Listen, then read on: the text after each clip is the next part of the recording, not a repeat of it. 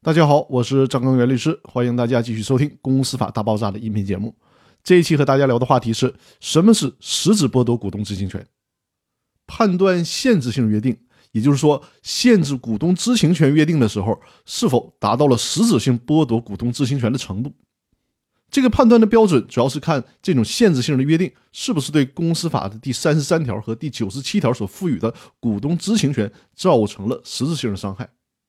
公司章程、股东协议只对公司法第三十三条和第九十七条所规定的股东知情权的主体、对象和权利行使方式等作出实质性限制，并且导致股东知情权被架空的情况下，这种限制性的约定才构成对法定知情权的实质性剥夺。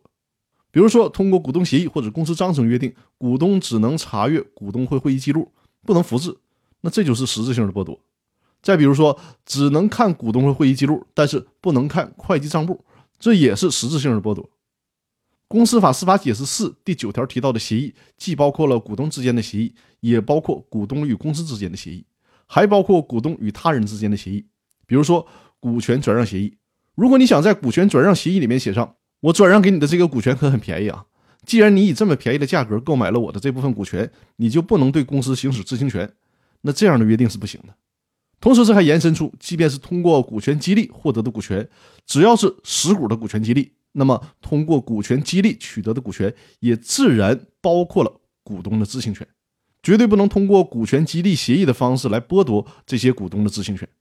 另外，公司法司法解释四第九条，除了规定公司章程和股东协议不能剥夺股东知情权以外，为了防止挂一漏万，还在公司章程、股东之间的协议后面加了一个“等”字。